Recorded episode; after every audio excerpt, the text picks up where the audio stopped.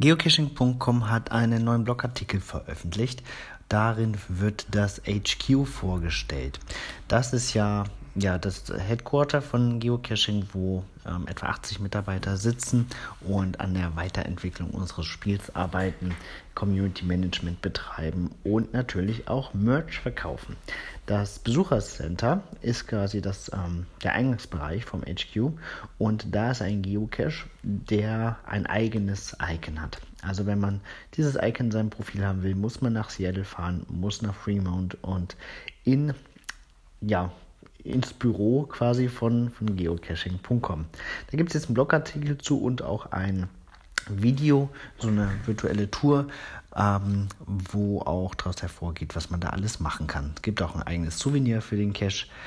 Ähm, es gibt seltene TBs und Coins, die da ausgestellt werden.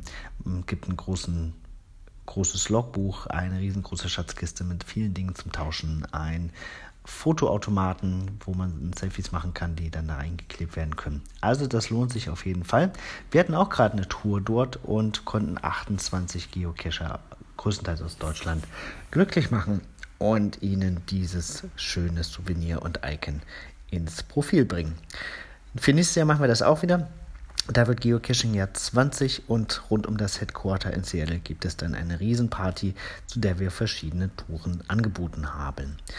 Ja, ein paar Plätze sind noch frei, könnt ihr euch anmelden und alle Links zum Video, zum Blogartikel und so weiter findet ihr in der Podcast-Beschreibung. Bis bald im Wald.